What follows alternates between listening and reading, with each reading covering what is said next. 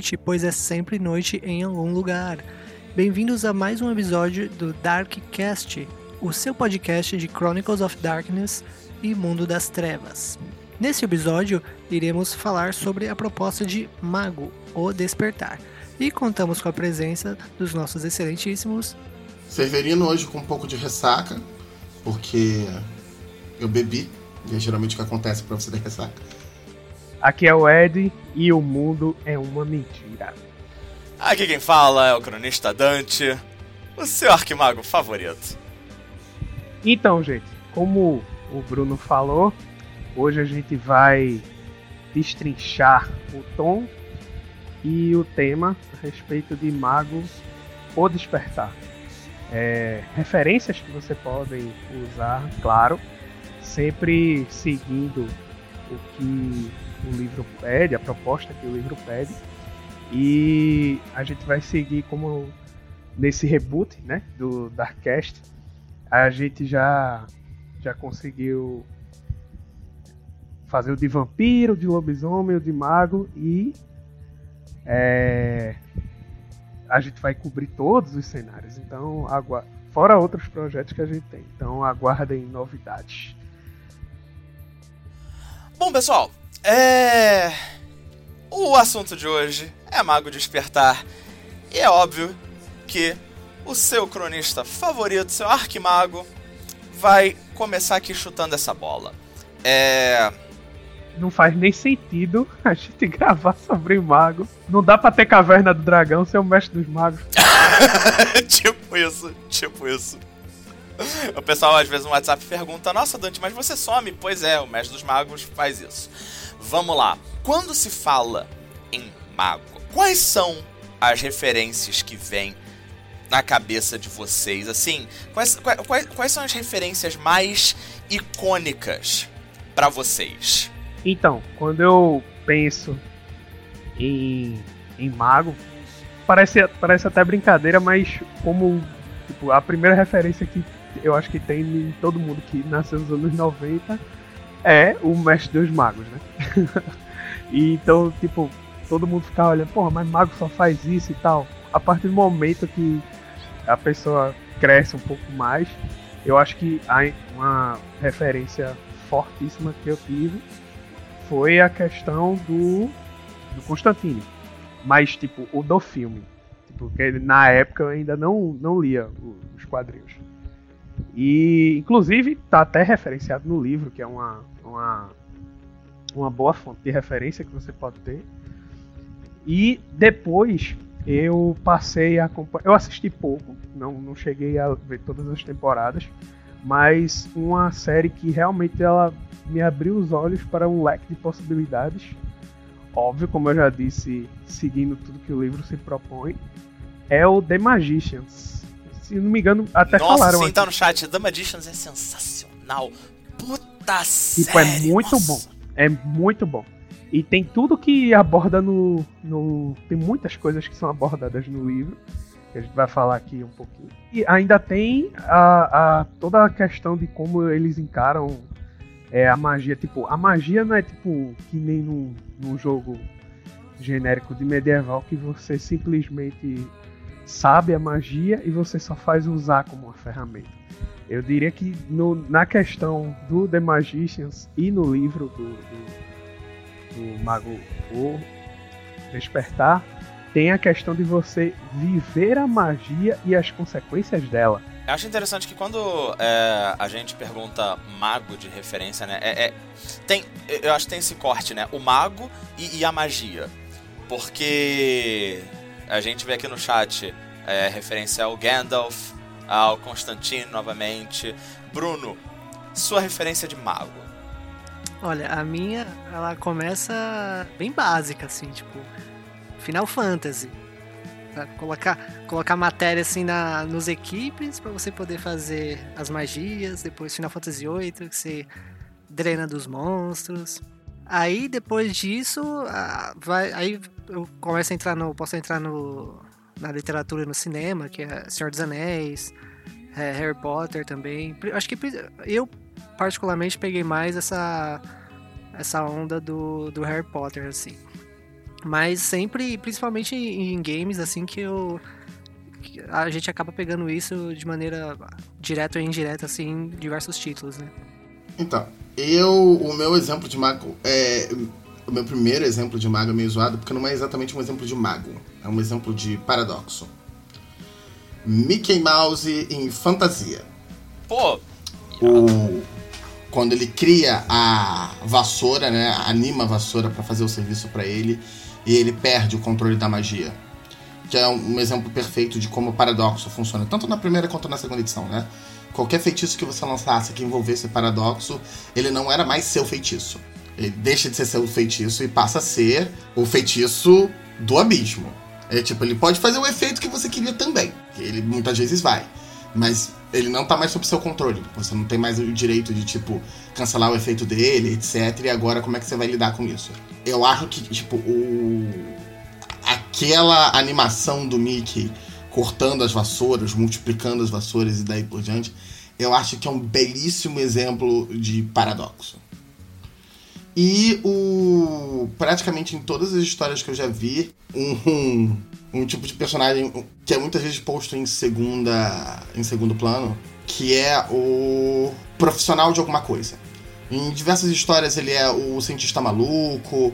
Mesmo em Harry Potter você tem, por exemplo, o Olivaras. Aquele personagem que ele muitas vezes tem uma lojinha ou um escritório dele e o escritório passa, parece feito da coisa que ele estuda. Não é só, ah não, tem. é uma biblioteca. Não, a biblioteca é feita de livros. Saca? E isso sempre foi a minha visão pra Mago. A ideia de alguém que tá totalmente absorvido dentro daquilo que ele conhece. Uma das coisas que eu gostei muito no, no filme, por exemplo, do Doutor Estranho e do Harry Potter também, a, é a quantidade de vezes que você tem é, uma série de coisas que seriam mundanas numa casa ou numa loja, etc e são coisas mágicas. Porque é isso que a gente faz com tecnologia, né? dentro das nossas casas você tem diversas coisas que poderiam ser mundanas, mas são tecnológicas.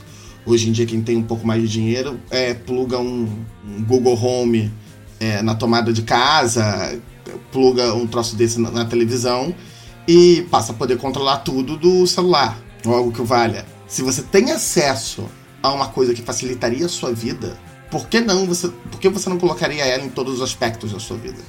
E essa é uma coisa que eu vejo muito pouco nas mídias de magia e etc. Existem grandes exceções, por exemplo, Harry Potter e Doutor Estranho.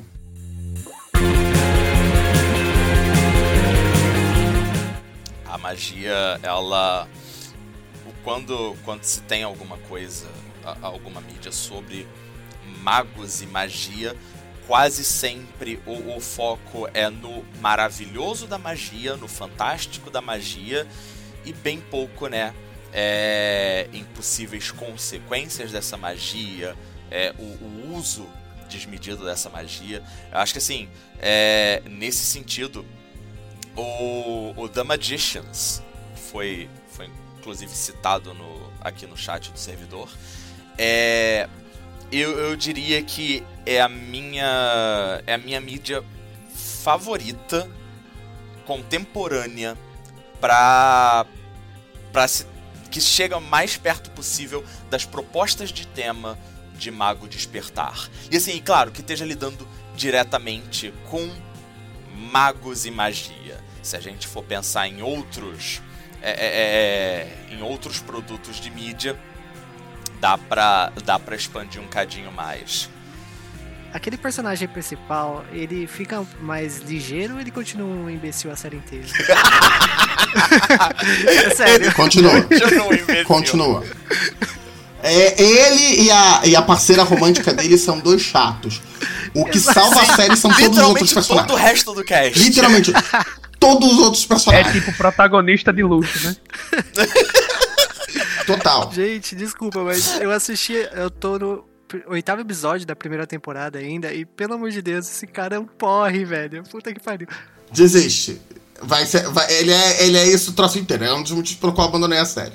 A série tem as suas graças, tem seus benefícios, mas é isso aí. Quando eu, quando eu vejo alguma coisa, eu tento me apegar a alguém que não seja o protagonista. Porque, tipo, é eu vou no coadjuvante de luxo mesmo, velho. Porque se o protagonista for ruinzinho, acabou. E, tipo, tem muito disso, entendeu? Cara, assim, a, a, a primeira temporada é uma temporada em que os personagens ainda, enfim, estão estão é, se apresentando no, no cenário, no mundo.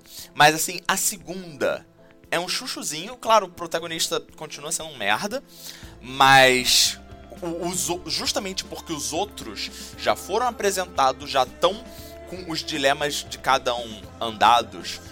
Assim, sério, tirando os momentos que o protagonista aparece, que até que não são tantos. Sério, o resto do cast leva essa série nas costas brincando. É uma delícia, juro. Até, até a galera que é realmente suporte, tipo, sei lá, o, o diretor de Break Bills. Puta personagem também. O ator e diretor daquela série é impressionante. O, o ator que eles colocaram pro diretor é muito bom. Aquilo ali é genial. É, mas aquele negócio. O, e uma outra coisa que eu gosto no Magicians é muito a, a conse as consequências, os aspectos mundanos da magia. Tipo, legal, você pode fazer essas coisas. Então, que coisas como isso tem impacto na sua visão de mundo, nos, nos seus dilemas morais, no que é certo e no que é errado. Você sente o impacto do, das coisas que você faz, né? Como tudo na vida, a magia não poderia ser diferente. Aí tem algumas coisas que são pesadas. E aí, uma coisa que eu rolo de rir é os pais da peguete do protagonista. Sim, eu assisti esse episódio. Sim. É pela... Por que isso seria um tabu, gente? Do que vocês estão falando? Assim. É, é um spoiler muito pequenininho, gente. Acho que, assim, realmente. O que eu vou falar agora não tem exatamente impacto pra, pra trama de forma geral. Mas o, os pais lá da loirinha, eles basicamente são. Eles colecionam arte e dão surubas na, na, casa deles. É isso aí. Mas é aquele negócio, não é suruba tipo eu e você chamando os amigos, fazendo, fazendo uma brincadeira com chave, nada que vale. As surubas deles são pandimensionais. É. É tipo. Não sei se alguém já ouviu uma história famosa que rola de uma, de uma festa que o Fred Mercury deu que basicamente foi a nata do rock da época. Tinha anões, tinha macacos amestrados, tinha tudo quanto é tipo de droga que você possa imaginar. É... Regras nenhuma. É daí só que com magia, ou seja, tudo a décima potência. Só tinha uma regra, né? Perturbou, veste a roupa e vai embora, né? É basicamente, você, tá atrapalhando a diversão dos outros, amigo. Rua. Veste a roupa e vai embora. É, tipo, não seja um babaca. Se você não for um babaca, amigo, seu limite. Mas vamos lá. A gente, a, a, gente trouxe aqui vários exemplos de magia, a gente falou de, de, de, várias formas de magia, mas como é que é a magia no despertar, per se? Porque quando a gente entra em contato com essas, essas formas de mídia, né? Quase sempre a magia ela não tem muitas explicações, de, de onde vem esse poder, como funciona, quais são os limites. Basicamente, quando muito a gente tem meia explicação e olhe lá, né? É claro que assim, alguns autores até mais contemporâneos, eles têm tentado é, autores mais eu diria que mais de literatura do que propriamente de, de cinema, televisão e afins. Né? Severiano me corrija se eu estiver errado. Mas o pessoal da literatura tem se esforçado de tentar dar alguns alguns parâmetros para você entender como é que funciona a magia naquele mundo? São as duas grandes escolas de magia para literatura, para arte hoje, né? O soft e o hard magic. O soft magic seria algo similar ao Senhor dos Anéis, que é tipo você tem uma coisa que a gente sabe exatamente quais são os efeitos da magia, que é o anel, pelo menos sobre um personagem, que né, quando o Frodo usa o anel, ele fica invisível ou quase. Ponto. O, e você tem todo o resto da magia que é. Ninguém diz exatamente o que esse troço está fazendo, a coisa simplesmente acontece. Aí vem um camarada, provavelmente ali do, do fundinho do canto, dizendo: Ó, oh, Dante, mas o, o Tolkien na, nas cartas dele, no Silmarillion, amigo, o Tolkien não explicou isso na principal obra dele, no principal tomo dele, que é O Senhor dos Anéis, muito menos no Hobbit. Assim. É, exato, pra fazer, pra fazer DLC, né? Pô. Exatamente. Olha só, informação do cenário via DLC. Só em videogame. Fato, excelente, favor, excelente posição, Ed. Assim, eu, cronista Dante, Eu sei algumas das regras de como funciona a magia em Tolkien, eu sei que o buraco é mais embaixo, mas para os fins dessa conversa, amigo, as regras não aparecem. Sim, e isso, é isso também é bem importante. Soft Magic não é, é magia sem regra. É uma magia só que as regras não estão totalmente claras, ou pelo menos razoavelmente, minimamente claras, para os leitores. E é por isso que é tão importante, por exemplo, colocar em Soft Magic algo que você sabe exatamente qual é o efeito, como é o anel na mão do Frodo. Porque aquilo te dá um contexto pra magia. Aquilo ali é que te dá chão pro, pro resto das magias sem esse chão. E você tem o oposto, que é, tem um autor que eu gosto muito, o Dante também já pegou para ler, que é o Brandon Sanderson. É, inclusive tem palestra dele na internet, de graça para você assistir, que ele explica como é que ele monta literatura, etc. E o esquema dele é Hard Magic, que é ele dá um jeito de fazer uma exposição de como a magia dele funciona, sem virar exposition time, sem virar aquele negócio, vamos ficar duas horas ouvindo um personagem falando como o mundo funciona. E o ele consegue não ter isso, mas ao mesmo tempo transmitir pra gente como é que a magia dele funciona e exatamente quais são os limites dela. Tem momentos que ela também quebra a, as regrinhas. Tem áreas em que a gente não sabe exatamente como a magia dele está funcionando. Mas é exatamente o inverso da Soft Magic. Enquanto a Soft Magic tem, é quase toda. É, a gente não sabe exatamente como funciona e tem áreas que a gente sabe que, como funciona. No Hard Magic é quase toda a gente sabe como funciona, mas tem áreas que a gente não entendeu direito ainda como está funcionando. Eu acho que esse é o maior limite no que diz respeito a cinema para quando a gente fala de magia, quase sempre magia colocada como soft magic e em série, cinema. Justamente por causa desse tempo de exposição, exposição chato pra caralho.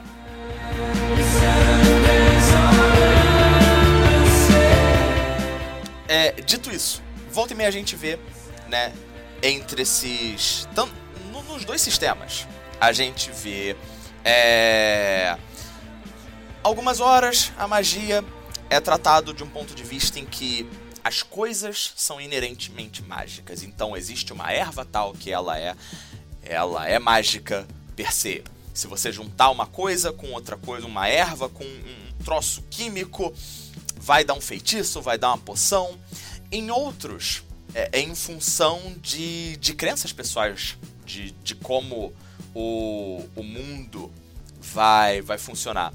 É, não tem como não não mencionar aqui como uma das possíveis um, uma das bagagens possíveis que os jogadores possam chegar em Mago o Despertar, que é o, o jogo, a linha de jogo do Mundo das Trevas, o antigo Mundo das Trevas, que é o Mago Ascensão, em que essencialmente a magia lá funcionava à base da crença, né? É, você tinha você tinha uma forma que você acreditava que o mundo funcionava e você moldava o mundo a partir daí, a partir da força da sua crença.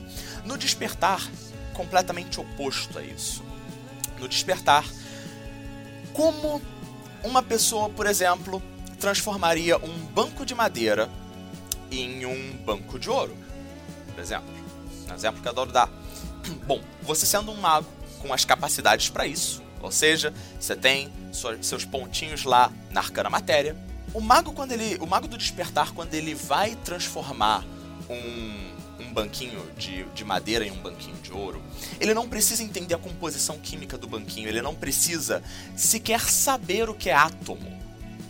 Ele não precisa ter uma ele pode ter zero noção disso. Ele pode ter nascido e sido criado no meio de lobos, sei lá, o Mogli mago ele, como mago, ele é capaz de enxergar os símbolos que compõem aquele banquinho. E quando eu falo em símbolos aí, é, vocês podem traçar alguns paralelos, como, sei lá, uh, o código-fonte do banquinho. Vocês podem enxergar isso para o pessoal mais de, de letras, de linguística, como os descritores daquele banquinho, né? os adjetivos daquilo.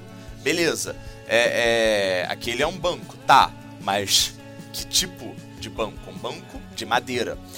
O mago ele é capaz de enxergar aquele descritor ali de madeira, ele exerce a sua vontade, canaliza a energia do, dos reinos supernos, que seria como uma, uma camada da realidade onde estão os símbolos da verdade.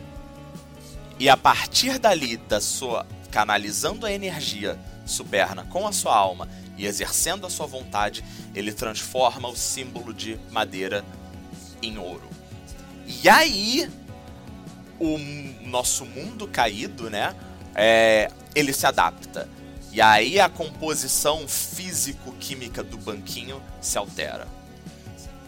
Não é primeiro a física, primeiro a química, ele não precisa entender nada disso.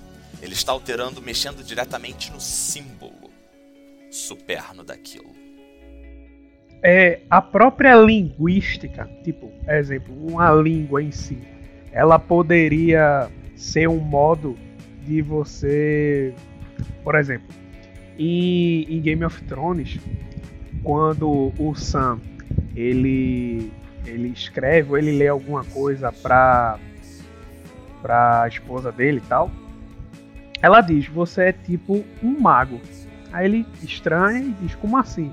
Ela porque você é, coloca palavras em pequenas letras ou, ou foi tipo você é, passa uma informação que está na mente através de, de, pequenos símbolos. Então, tipo, se a gente for fazer uma, uma, uma mudança para isso que o Make falou, é, seria tipo, você consegue ler a realidade. E conforme você consegue ler, você também pode escrever. Sim, sim. É excelente, excelente paralelo, Ed. Um, um dos grandes baratos é que o símbolo tá ali quer você acredite nele ou não. Além do mais, o mago do despertar, ele não precisa de absolutamente mais nada para conseguir fazer a sua magia, o seu feitiço, do que a sua alma, que está desperta, que está conectada ao superno, e a sua vontade, sua força de vontade. Só isso. Ah, mas um mago talvez pode usar uma varinha. Pode. Só que todos os outros elementos que o mago vai incorporar na, na magia dele vão ser elementos que vão ajudar a reforçar a vontade dele. A varinha, ela não, ela não precisa nem ser uma varinha mágica por si só. Não precisa ter nada de sobrenatural, pode ser só um, um graveto que ele coletou na rua. Aquele graveto pode ajudar na hora do mago enxergar magia na mente dele, que no jogo a gente chama de imago, latim para imagem, né? Quando você constrói a imagem do efeito que você quer quando você se enxerga alterando aquele símbolo, às vezes algumas coisas podem te ajudar. Por exemplo, um espelho. Se você quiser, sei lá, é, fazer alguma magia reflexiva, né? Uma magia, uma magia reflexiva no caso em você mesmo você está se vendo. Isso te ajuda a concentrar melhor, isso te ajuda a, a, a, a focar a sua vontade. Não é porque o espelho é mágico por si só, não é porque a varinha é mágica. Eu, uma vez, quando eu fui narrar ao vivo, o Severino tava na mesa, eu tava num supermercado, a gente tava comprando coisas pra mesa, né, pra comer. Eu tava com o primo do Severiano e eu passei pela sessão de, de, de carnes. Aí eu peguei uma linguiça crua lá do, do, do açougue e falei, cara, isso aqui, você pode usar isso aqui como uma ferramenta, dependendo. Se você quiser, sei lá, afetar um, porco, uma linguiça é um bom. É, te ajuda a pensar num porco, a lembrar um porco, você pode usar isso como uma ferramenta. Não é porque aquilo é mágico. E isso é talvez um dos principais diferenciais de Mago Despertar em relação a quase todos os outros exemplos na mídia, né? Em que é, gestos, símbolos são mágicos porque sim. Coisas são mágicas porque sim. No despertar, não necessariamente. Voltando para a questão do, do tema e do tom. É dito na, na, na primeira página, né? Que logo na capa, inclusive, que Mago é um jogo de feitiçaria moderna. Então, tipo, vai ter todo esse conceito que a gente já debateu aqui, que a gente já falou sobre consequência da magia e tal. só que numa contemporaneidade.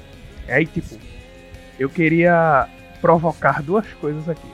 Um, até onde a tecnologia ela pode substituir ou ser o caminho mais fácil no roleplay e se fica legal a questão, tudo bem, varia de mesa para mesa, mas como funciona essa questão do despertar e se vale a pena narrar o despertar você já pode partir do pressuposto que todo mundo já meio que já sabe usar suas magias e tal, não sei o que, porque tipo, lembrando, para quem tá começando a jogar mago, que pode, uma, pode vir a ser uma boa parcela de pessoas que escutam esse cast, tipo, às vezes você já começar sendo mago não te dá aquele impacto na real de como as coisas são. Você pode escutar esse cast, tipo, quando você for jogar, tipo, você vê que, tá, poxa, e agora? O que, que eu faço e tal?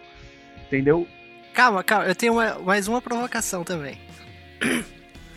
Porque você falou isso, eu ia citar mais pra frente, mas agora que você falou isso, te...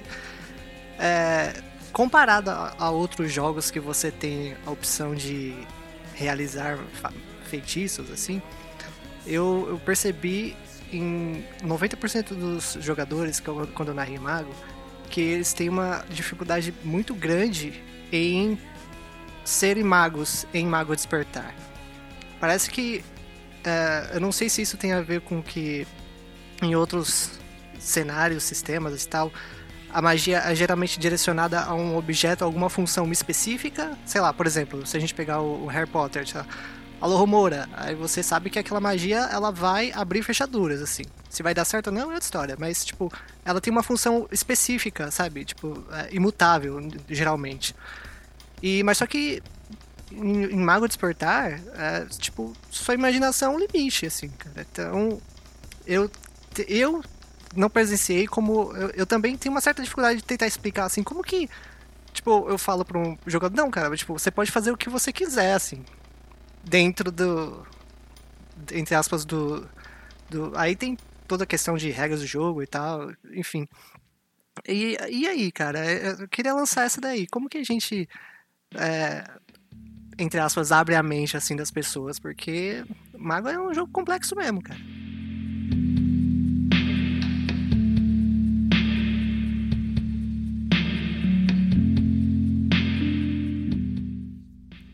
Primeira pergunta que eu vou responder vai ser a, a do Ed. No sentido de narrar o despertar, a, o processo de despertar ou não. Um suplemento recente, o Signs of Sorcery, para a segunda edição do Mago Despertar, traz inclusive várias ferramentas novas para você narrar o processo do despertar em si, para você narrar despertares que deram errado ou que são diferenciados, peculiares? Eu diria que sim. Vai, é, é vai da proposta um, do narrador com seu grupo. Você está narrando num evento? Você tá. Qual o seu objetivo? É apresentar esse universo para os jogadores? É dar uma amostra rapidinha já do, dos magos com, com poder? Primeiro, eu acho que isso é uma reflexão que o narrador tem que fazer. Se, a, se o seu plano é uma campanha de longa duração, seja com pessoas que já jogaram COFD, qualquer linha do COFD, é, ou não, eu diria que é uma boa ideia narrar o, o processo de despertar. Né? É um. Você tem uma oportunidade a mais aí de dar substância pro seu personagem. Ok? Claro, nem todo grupo vai querer isso. Alguns grupos provavelmente vão dizer: não, vamos já começar direto com a mão na massa, com os nossos personagens já, é, é já treinados, já, já sabendo a porra toda. Isso é uma conversa que tem que. A turma vai querer jogar bola de fogo. A turma vai querer é... jogar bola de fogo. Geralmente quem faz esse protesto é a turma da, da bola de fogo. É tipo, ah, eu quero soltar magia. Mas isso essencialmente é um combinado com, com o grupo. Ok? É. Pra uma, uma one shot narrando o processo de despertar, né? Você começando talvez como você, eu, eu até recomendo vender como uma one shot de humanos e aí o desfecho da história é narrar o processo de despertar, pode deixar uma galera muito interessada. Ok? É... Mas, por exemplo, eu tenho essa, essa one shot com magos já estabelecidos, na qual eu tenho todo um cuidado de, de explicar as regras durante o jogo. É, Bruno, você está certíssimo. Mago Despertar eu diria que é a linha mais complexa do COFD, porque, como você disse, não tem. O, o, livro te oferece exemplos de feitiços que você pode fazer. Né? É, tem, a lista é enorme e você pode criar muito mais em cima disso. É, o, é a bênção e a maldição da liberdade. Olha quanta liberdade para criar e inovar você tem. Olha que merda, você tem muita liberdade. Você pode ficar perdido. É, eu recomendo um primeiro passo: leia. Leia o que tem à disposição. É, se você não lê inglês, cola aqui no servidor dos cronistas, a gente te ajuda. Tem os spoilers da quando a segunda edição estava em desenvolvimento, que eu traduzi. É, tanto, todo, todo o time aqui dos cronistas está sempre disposto a ajudar, ajudar com, tipo, ah, eu não entendi o que, que isso aqui faz, a, a dar ideias, mas é RPG, né, gente? É meio que imprescindível ler. A, a, ler pelo menos as coisas que você está se dispondo a jogar com, né? É, você vai jogar com acantos de, de tempo 3 e você não sabe nem dois ou três feitiços de tempo 1, é complicado, assim. Não tô dizendo para saber a regra, mas saber o que você pode fazer, ter uma ideia do que você pode fazer. Saca? E, inclusive, só, só para fazer um link aí, quem tiver seus livros da primeira edição, assim como tudo que foi lançado no Brasil e traduzido, né, no caso, a gente falou na timeline das trevas, o, o, o Irã falou que é, sobre os livros né, que foram lançados nos Estados Unidos e os que foram lançados aqui no Brasil. Então, tipo, quem tiver esses livros, ou tiver um colega que tem, pô, pede emprestado, é, dá uma lida. Você pode jogar, tipo, experimentar. Pô, aproveita que tá na empolgação e já. Ah, poxa, tô com o livro aqui, não tá, tá aqui enferrujado, empoeiradinho, bichinho. Vou pegar aqui, vou dar uma lida. Dá uma lida entendeu? Aproveita que você tem esse material que não se encontra hoje em dia, a não ser que você vá em sites especializados de compra e venda de RPG, você não encontra. Então, tipo, o seu livro já é uma raridade. Então, pô, pega esse livro e dá uma lida e vai jogar, velho. É muito bom.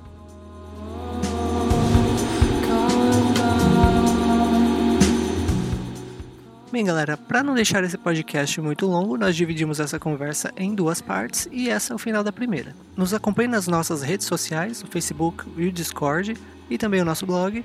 E para continuar ouvindo a segunda parte, basta visitar nossa página no Spotify, Deezer, Google Podcasts, entre outros. Até a próxima.